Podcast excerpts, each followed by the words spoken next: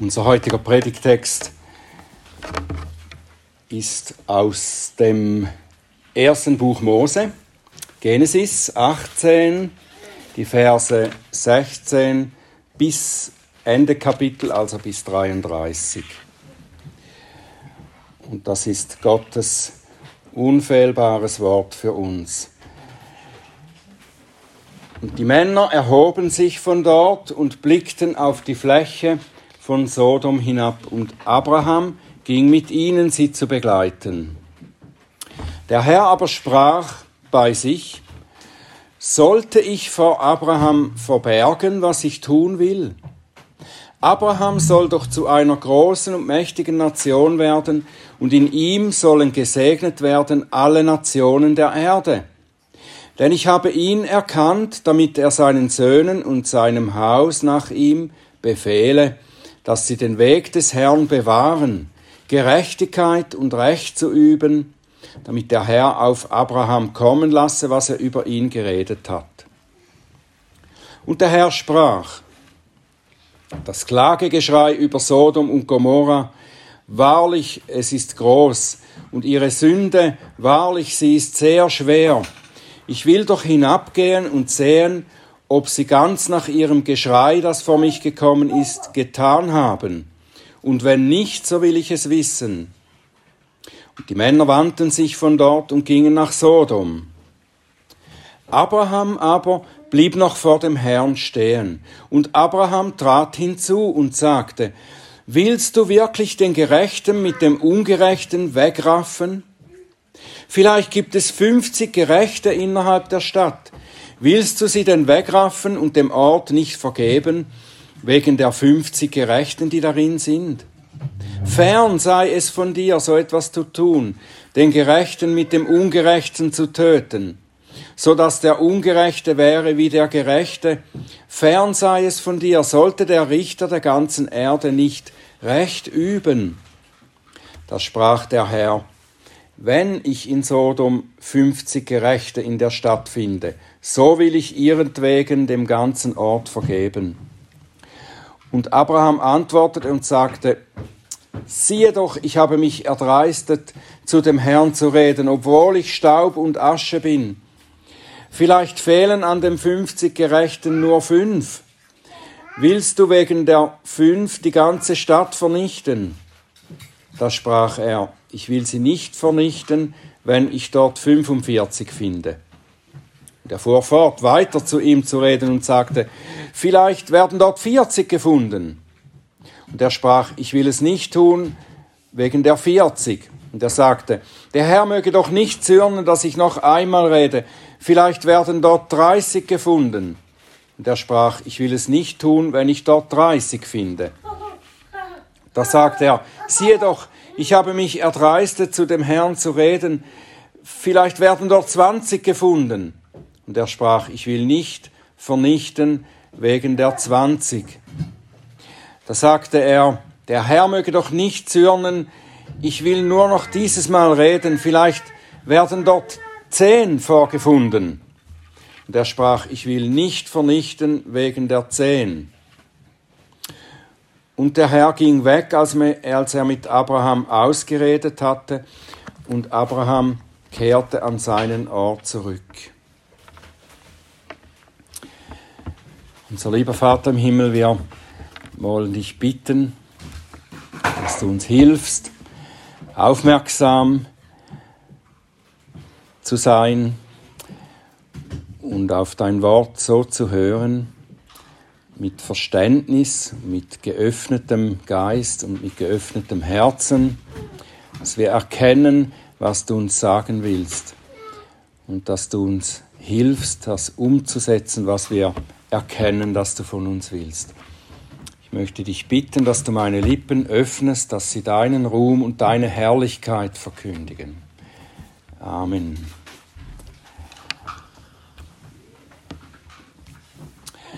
Ich weiß nicht, ob ihr jeweils, wenn ihr das äh, Bulletin bekommt und den Predigttitel oder die Überschrift der Predigt, wenn ihr das lest und seht, was für Gedanken, dass ihr euch darüber macht. Ob ihr euch viele Gedanken macht überhaupt. Ob ihr euch fragt, äh, was, was wird wohl in dem Text, den wir vor uns haben, zu dem Thema dann gesagt? Es ist so, wenn ich eine Predigt, wenn ich anfange, die Predigt vorzubereiten, dann ist das etwas vom Ersten, das ich tue, dass ich äh, mir eine Überschrift drüber schreibe. Die Überschrift soll eigentlich den Inhalt des äh, Abschnittes, über den ich dann predigen werde, den ich auslegen möchte, den Inhalt dieses Abschnitts so zusammenzufassen, dass mit wenigen Worten gesagt ist, worum es in dem Abschnitt geht. Das ist ja der Sinn einer Überschrift. Das möchte ich mir zuerst beim Beginn der Vorbereitung schon vor Augen halten. Und das soll helfen, dass wir die Hauptaussage des Textes vor Augen haben, diese Überschrift oder dieser Titel. Und andererseits bekommen wir äh, am Titel, wenn er gut gewählt ist, dann bekommen wir auch die Fragen angedeutet, die im Text dann wohl beantwortet werden, oder nicht? Normalerweise passe ich dann im Verlauf der Vorbereitungen, passe ich diese Überschrift dann noch leicht an, wenn ich finde, man könnte es noch etwas besser ausdrücken oder man könnte den Inhalt noch etwas besser zusammenfassen mit einem anderen Titel. In der Vorbereitung der heutigen Predigt musste ich radikaler vorgehen mit dieser, in dieser Sache. Ich musste die erste Überschrift, die ich mir so aufgeschrieben hatte, musste ich ganz verwerfen und eine andere wählen. Und zwar, weil ich merkte, dass ich zuerst den Schwerpunkt des Abschnittes eigentlich etwas falsch eingeschätzt habe. Ich habe den falschen Schwerpunkt äh, als Hauptschwerpunkt genommen. Meine erste Überschrift hatte geheißen Abrahams hartnäckiges Gebet. Ihr seht, dass das nicht mehr der Fall ist. Ich dachte, es geht hauptsächlich darum, dass Abraham hartnäckig, das heißt eindringlich und anhaltend betet und mit Gott ringt und dass wir von Abrahams Vorbild lernen sollen, ebenso eindringlich zu beten. Das war am Anfang zumindest mein, mein Schwerpunkt, mein Hauptgedanke. Und das stimmt zwar einerseits, das ist Teil der Lehre hier in diesem Abschnitt, aber es ist nicht der eigentliche Schwerpunkt dieses Berichtes. Es geht nicht hauptsächlich darum, was Abraham tut oder erreichen kann, sondern es geht um Gottes Heilsplan, um die Durchführung seines Plans und darum, wie er seine Gerechten darin einbezieht und an ihnen arbeitet. Einer von ihnen, Abraham. Abrahams Gebet hier, das ist auch wichtig. Aber es steht nicht am Anfang von Gottes Wirken, sondern Gottes Ratschluss steht am Anfang. Das Gebet ist ein Mittel, das der Herr Abraham gibt, damit er an seinem Plan teilhaben kann und dadurch lernen kann, dadurch verändert werden kann.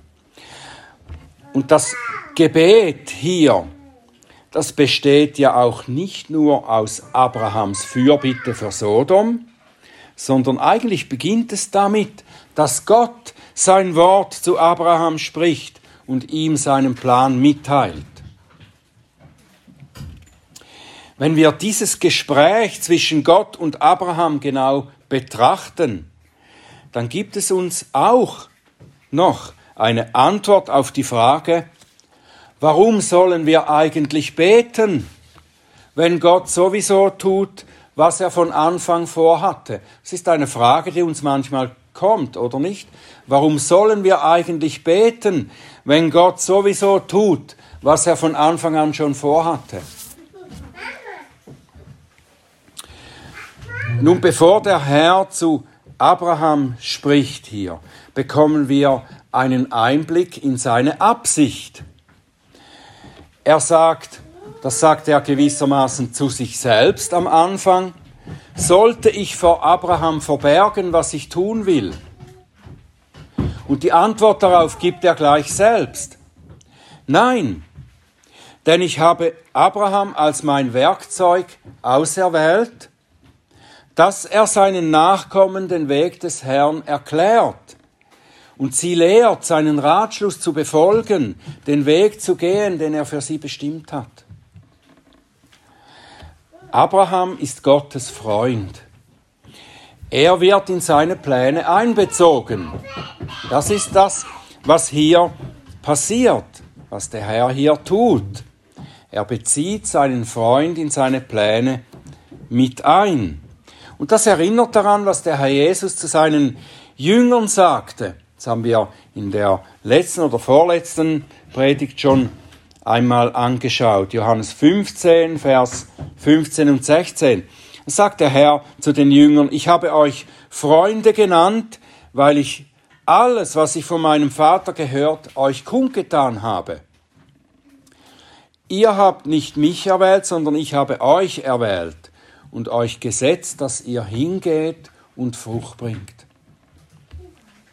Wenn wir diese Absichtserklärung des Herrn nicht genau beachten, dann könnten wir meinen, es handle sich hier nur um Gottes Gericht über Sodom, das Abraham dann mit seinem Gebet abschwächen kann so dass wenigstens Lot und seine Töchter davon kommen. Wir müssen aber sehen, dass es um viel, viel mehr geht. Gottes Offenbarung an Abraham dient dazu, dass er Gottes Charakter, ja seine Gerechtigkeit und seine Gnade besser kennenlernt. Es ist eine, wie eine kleine Schule, in die Abraham jetzt hier kommt, in diesem Gespräch, dass Gott beginnt. Gottes Gericht über Sodom ist nur ein Teilstück auf dem Weg zum Heil der Nachkommen Abrahams. Er lernt daran, Gottes unbestechliche Gerechtigkeit und seinen Willen gnädig zu sein, die dem endgültigen Heil vorausgehen. Und das, was er hier lernt, was Abraham hier lernt, das wird er seinen Söhnen weitergeben so dass sie über die lange Zeit der vorbereitenden Offenbarung ebenso lernen können, Gottes Gerechtigkeit zu fürchten und seine Gnade zu suchen. Und so wird das Reich Gottes durch die Jahrhunderte offenbart und gebaut. Das Ziel ist, dass von Gott dazu erwählte Menschen das Heil finden, gerettet werden und für Gott Frucht bringen, so wie Jesus es sagte. Gottes Geschichte mit Abraham, im Besonderen seine Lektion mit dem Gericht über Sodom und die Gnade gegenüber Lot, erklärt uns, warum Rettung nötig ist und wie sie geschieht. Warum ist Rettung nötig und wie geschieht sie? Die Rettung beginnt immer damit, dass Gott zuerst ihre Notwendigkeit zeigt und dann die Mittel gibt. Wenn wir Menschen nicht sehen, dass und warum und wovor wir gerettet werden müssen, dann werden wir uns auch nicht danach ausstrecken. Der Herr sagte zuerst zu Abraham, das Klagegeschrei über Sodom und Gomorra, wahrlich, es ist groß und ihre Sünde, wahrlich, sie ist sehr schwer. Der heilige und gerechte Gott sieht die Sünde der Menschen und kann das nicht so stehen lassen. Er hat die Menschen geschaffen, damit sie heilig und gerecht und gut sind. Stattdessen denken und begehren und handeln sie so, dass es zum Himmel schreit die Beschreibung, die wir dann im nächsten Kapitel über die Sodomiten lesen, das ist schockierend. Das Maß ihrer Sünde ist voll und das ruft nach Gottes Gericht. Die Leute von Sodom hatten verschiedentlich von Gott gehört. Sie haben seine Güte erfahren. Sie wurden zum Beispiel von Abraham aus den Händen des Königs Kedor Laomer gerettet und vor der Sklaverei bewahrt. Auch hatten sie sicher von Abrahams Neffen Lot etwas über seinen Gott erfahren, wenn auch unvollkommen und getrübt durch, durch den kompromisshaften Lebenswandel von Lot. Aber sie haben Gott nicht gedankt und nichts nach seinem Willen gefragt, sondern sich dem schlimmsten Treiben hingegeben, ohne weiter zu hören. Sie sind verhärtet und lassen sich nicht mehr zur Umkehr rufen. Sie sind definitiv reif für das Gericht. Aber der Herr schlägt nicht unmittelbar zu und zerstört die Stadt nachdem er, so wie es hier formuliert ist, das Geschrei über ihre Sünden gehört hat. Er zeigt darin auch seinen Charakter, den er später für Mose auch so beschreibt. 4. Mose 14, Vers 18, der Herr ist langsam zum Zorn und groß an Gnade, der Schuld und Treuebruch vergibt, aber keineswegs ungestraft lässt. Und darum sagt er in, hier im Vers 21, Genesis 18, ich will doch hinabgehen und sehen, ob sie ganz nach ihrem Geschrei, das vor mich gekommen ist, getan haben. Und wenn nicht, so will ich es wissen. Sein Gericht kommt nicht aus einem aufbrausenden Temperament. Er ist nicht der wütige Gott, der einfach dreinschlägt. Sein Gericht geschieht nach einem exakten Maß, unbestechlich, gerecht und besonnen. Er schaut ganz genau hin und fällt kein übereiltes Urteil. Das Geschrei der Menschen, auch der Unterdrückten allein, das genügt nicht. Auch das Lob der Menschen, die einander die Ehre geben, ist für ihn kein Maßstab für seine Gerechtigkeit. Das menschliche Maß von Recht und Unrecht zählt nicht. Menschen sehen nur, was vor Augen ist. Gott allein sieht nicht nur, was äußerlich passiert, ihre bösen Taten, sondern er sieht, was im Herzen ist. Und danach urteilt er. Aber wie schon gesagt, er ist langsam zum Zorn und groß an Gnade. Sein übergeordneter Wille ist nicht möglichst alles zusammenzuschlagen. Sein Gericht über die Gottlosen ist schrecklich. Aber über allem steht noch sein Wille zur Gnade, sein Wille zu retten die beiden Engel, die jetzt nach Sodom gehen, die sind nicht von Gott gesandt, um Feuer und Schwefel über Sodom regnen zu lassen. Wie es dann später geschieht, sehr wohl. Nein, die beiden Engel gehen in die Stadt, um Lot und seine Töchter zu retten. Das steht vorne dran, Gottes Wille zu retten. Dafür sendet er die Engel zuerst hin. Gottes Wille, seine Erwählten vor dem Verderben zu retten, hat Vorrang vor dem endgültigen Gericht seines Zornes. Hesekiel 18, Vers 23, sollte ich wirklich gefallen haben am Tod des Gottlosen, spricht der Herr, Herr, nicht vielmehr daran, dass er von seinen Wegen umkehrt und lebt, wie er seine Gnade walten lässt, das sehen wir hier in diesem Abschnitt eigentlich an zwei Arten von Mittlern. Er gebraucht zwei Mittler. Um sein Heil herbeizubringen, setzt der Herr Mittler ein. Die eine Art von Mittlern habe ich bereits erwähnt, das sind die Engel, die Lot aus der Stadt zehren, ihn herauszehren, der die Rettung noch nicht einmal sucht. Und so wird er vor dem Verderben bewahrt. Der andere Mittler, den Gott einsetzt, ist Abraham, den er zum Gebet motiviert. Das Gebet war nicht Gottes, nicht Abrahams Idee, sondern Gottes Idee. Das Gebet ist nicht unsere Idee. Das ist Gottes Idee. Er hat das Gebet erfunden und er gibt es uns, damit wir an seinem Heilsplan Anteil haben. Gott möchte, dass wir es benutzen, um ihn mit unserer Fürbitte zu bewegen.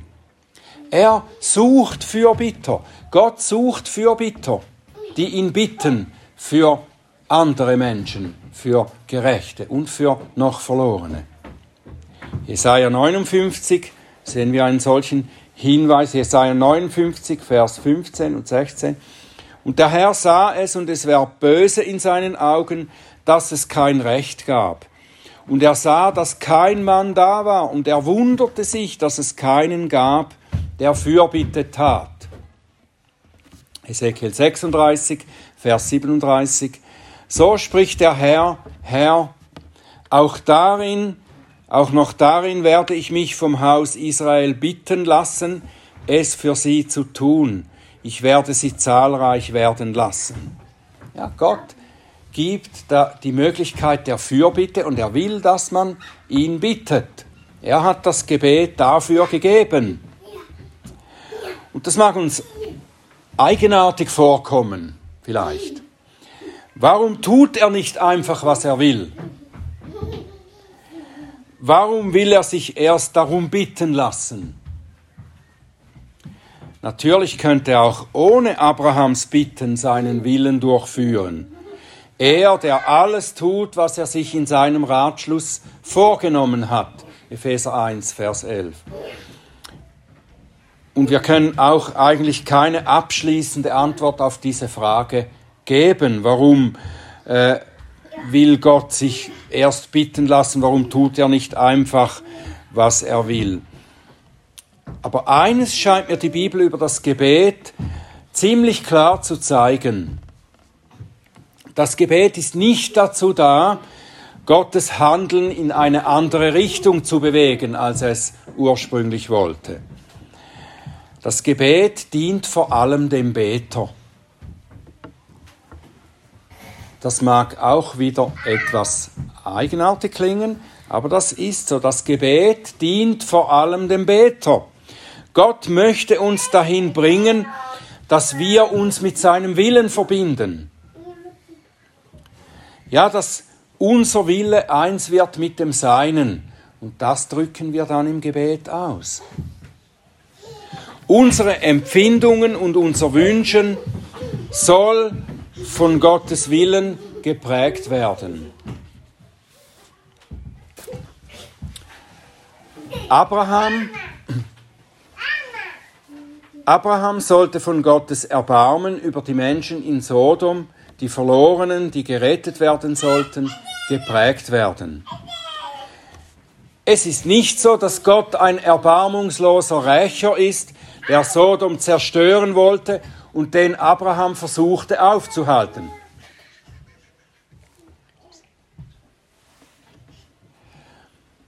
Gottes Gnade war zuerst da und er wollte, dass Abraham von ihr erfasst wurde und sie im Gebet ausdrückte. Und darum hat der Herr Abraham in ganz feiner und fast verborgener Weise dahin geführt. Er hat ja nicht gesagt, dass er jetzt Sodom zerstören will. So hat er es nicht gesagt. Er hat gesagt, dass er das Geschrei über ihre Bosheit gehört habe und dass er sich vergewissern will, was genau los ist. Es ist ja nicht so, dass Gott erst hingehen und nachsehen muss, um es zu erfahren. Ich denke, er hat diese äh, sogenannte anthropomorphe Sprache benutzt, also die vermenschlichte Sprache benutzt, um in Abraham etwas auszulösen. Er sagte es so, dass Abraham anfing darüber nachzudenken, was das bedeutet, dass der Herr den Zustand der Sünder überprüft. Das muss Abraham jetzt in seinem Sinn äh, gekommen sein. Er denkt darüber nach, was bedeutet das, dass Gott hingehen will und da genau hinsieht, was ist da los in den Herzen der Sünder. Er wusste, wenn Gott genau hinsieht, wenn er in die Herzen der Menschen schaut, dann ist klar, dass er da nichts Gutes sieht. Und das bedeutet, dass es auch Lot ans Lebendige geht. Und den anderen Gerechten, die vielleicht in Sodom noch leben. Denn Abraham wusste, dass kein Mensch so gut ist, dass er Gottes Maßstab genügt, dass er Gottes prüfendem Auge genügen kann. Und er hatte unterdessen auch genug Selbsterkenntnis, dass er wusste, dass er nur aufgrund von Gottes unverdienter Gnade nicht verworfen, sondern angenommen ist. Dass ihm eben nicht sein heiliges Leben, sondern das Vertrauen auf Gottes Gnade zur Gerechtigkeit gerechnet wurde. Das wusste Abraham. Und darum betet er für die Todgeweihten in Sodom. Wörtlich betet er eigentlich nicht für ganz Sodom, sondern er betet für die Gerechten in erster Linie, dass sie nicht zusammen mit den Ungerechten weggerafft werden. Und übersetzt könnten wir das so sagen, dass diejenigen, die gerettet werden können, nicht mit denen umkommen, die zum Verderben bereitet sind. Abraham betet unwissend, er weiß nicht, wer alles zu den Gerechten gehört. Das weiß nur Gott. Vielleicht können wir auch sagen, dass er bittet, dass Gott mit dem Gericht noch wartet, bis alle, die gerettet werden sollen, gefunden und in Sicherheit gebracht werden. Und so heißt es auch von unserem Herrn Jesus, dass er noch nicht zum Gericht wiedergekommen ist, weil Gott noch wartet, bis alle Erwählten zum Heil gebracht sind. Der Herr, 2. Petrus 3, Vers 9, der Herr verzögert nicht die Verheißung, wie es einige für eine Verzögerung halten, sondern er ist langmütig euch gegenüber, da er nicht will, dass irgendwelche verloren gehen, sondern dass alle zur Buße kommen. Abrahams Gebet ist aber nicht nur vom Inhalt her bemerkenswert, sondern auch in seiner Form. Wir können davon auch für unsere Gebete lernen. Es ist ein reifes Gebet, das sich an Gottes Charakter orientiert. Das heißt, Abraham betet so, wie er weiß, dass man sich dem Herrn nähern muss. Auf diese Art und Weise, wie man sich dem Herrn nähern muss. So betet er. Er ist zugleich kühn und demütig. Er hat erkannt, dass man zu Gott wie zu einem Vater kommen kann und alles bitten kann. Wir können freimütig und eben kühn kommen. Und in diesem Vertrauen tritt er an den Herrn heran. Aber er kommt nicht selbstsicher. Nicht als würde er denken, ich bin schließlich Gottes Liebling, er kann gar nicht anders, als mir zu geben, was ich will. Abraham weiß, dass er nicht aufgrund seiner eigenen Güte etwas von Gott erhalten kann, sondern er sagt, ich weiß, dass ich nichts als Staub und Asche bin. Und er bittet deshalb auf der Grundlage nicht von seiner eigenen Güte, sondern auf der Grundlage von Gottes Charakter. Er sagt zu Gott, fern sei es von dir, den Gerechten mit dem Ungerechten zu töten. sollte der Richter der ganzen Erde nicht gerecht, nicht recht üben? Und das ist eine, eine reife Weise zu beten. Wenn wir nicht einfach unsere Wünsche zu Gott hinausrufen oder uns beim Beten sogar im Selbstmitleid baden, das können wir auch, nicht wahr? Dass wir uns um unsere Sorgen drehen im Gebet und unsere Sorgen immer wieder vor Gott wiederholen und so eigentlich gar nicht beten, dass etwas anders wird, sondern wir wollen einfach zeigen, wie elend wir uns fühlen und das immer wieder wiederholen. Abraham betet in einer reifen Weise. Er ruft nicht einfach seine Wünsche hinaus, sondern er betet so nach dem, wie er Gott erkannt hat. Er betet, er sucht danach, was Gott gefällt und was seinem eigenen Wesen entspricht und was mit seinen Verheißungen auch übereinstimmt. Gott, du bist doch gerecht und du wirst doch nicht die Gerechten mit den Ungerechten verderben. Um so beten zu können, müssen wir Gottes Wort kennen.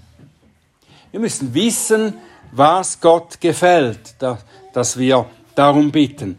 Wir müssen Gottes Wort darum kennen und wissen, was es über ihn offenbart weil es ja heißt, dass wir erhalten werden, um was wir bitten, wenn es nach seinem Willen ist. Darum müssen wir seinen Willen gut kennen, um entsprechend erhörlich beten zu können. Abraham kannte den Herrn vom vertrauten Umgang mit ihm und deshalb konnte er auch so hartnäckig anhaltend beten und gab nicht auf, als seine Bitte nicht sofort erfüllt wurde. Nun, was ist die Lehre, die wir aus diesem Abschnitt behalten, mitnehmen sollten? Ich würde sagen, die Situation, in der sich Abraham befindet und wie er damit umgeht, passt hervorragend in unsere Zeit und Umstände. Die Kirche heute ist in Abrahams Position. Abgesehen davon natürlich, dass Gott seinen Christus schon gesandt hat, aus unserer äh, zeitlichen Perspektive. Den Christus, der Abraham erst undeutlich offenbart war, hat Gott bereits gesandt. Aber wie Abraham Gottes Wort empfangen hatte, das ihm klar machte, dass die Verdorbenheit der Menschen so weit fortgeschritten ist, dass sie das gerechte Gericht Gottes herausfordert, so haben wir es auch empfangen, das Wort Gottes. Und das zeigt uns auch, dass die Welt reif ist für das Gericht. Wir kennen Gottes Willen und Maßstab der Heiligkeit aus der Schrift. Und wenn wir die Welt und uns auch daran messen, dann erkennen wir, dass niemand vor ihm bestehen kann. Als Christen sind wir wie Abraham durch den Glauben an den Erlöser gerechtfertigt und müssen das Gericht nicht fürchten.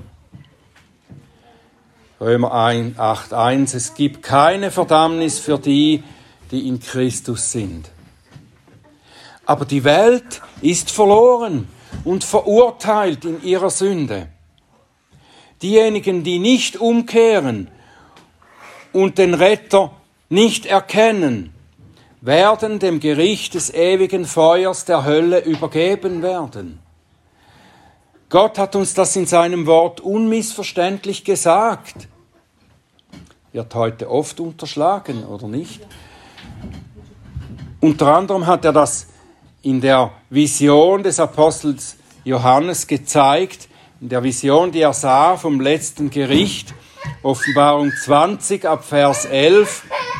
Und ich sah einen großen weißen Thron und den, der darauf saß, vor dessen Angesicht die Erde entfloh und der Himmel und keine Stätte wurde für sie gefunden. Und ich sah die Toten, die Großen und die Kleinen, vor dem Thron stehen und Bücher wurden aufgeschlagen. Und ein anderes Buch wurde aufgeschlagen, welches das des Lebens ist. Und die Toten wurden gerichtet nach dem, was in den Büchern geschrieben war, nach ihren Werken. Und das Meer gab die Toten, die in ihm waren, und der Tod und der Hades gaben die Toten, die in ihnen waren, und sie wurden gerichtet, ein jeder nach seinen Werken.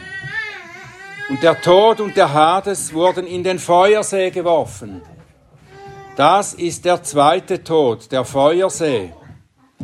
Wenn jemand nicht aufgeschrieben gefunden wurde im Buch des Lebens, so wurde er in den Feuersee geworfen. Dieses Gericht wird sein, nachdem der letzte Lot aus Sodom, der letzte Erwählte aus dieser Welt gerettet ist. Und bis dahin wird die Welt, die schon reif scheint für das Gericht, wird sie noch bewahrt bis der letzte Erwählte aus ihr gerettet ist. Und das gibt uns noch Zeit, wie Abraham uns von Gottes Gnadenwillen einnehmen zu lassen. Wir werden wie Abraham Erbarmen für die verlorenen Menschen empfinden und für diejenigen beten, die noch in Sodom gefangen sind. Beten wir kühn, demütig und hartnäckig und anhaltend. Denn das entspricht dem Willen des Herrn, der gesagt hat, ich ermahne nun vor allen Dingen, dass Flehen, Gebete, Fürbitten, Danksagungen getan werden für alle Menschen, für Könige und alle, die in Hoheit sind, damit wir ein ruhiges und stilles Leben führen mögen in aller Gottseligkeit und Ehrbarkeit. Dies ist gut und angenehm vor unserem Heiland Gott, welcher will, dass alle Menschen gerettet werden und zur Erkenntnis der Wahrheit kommen. Amen.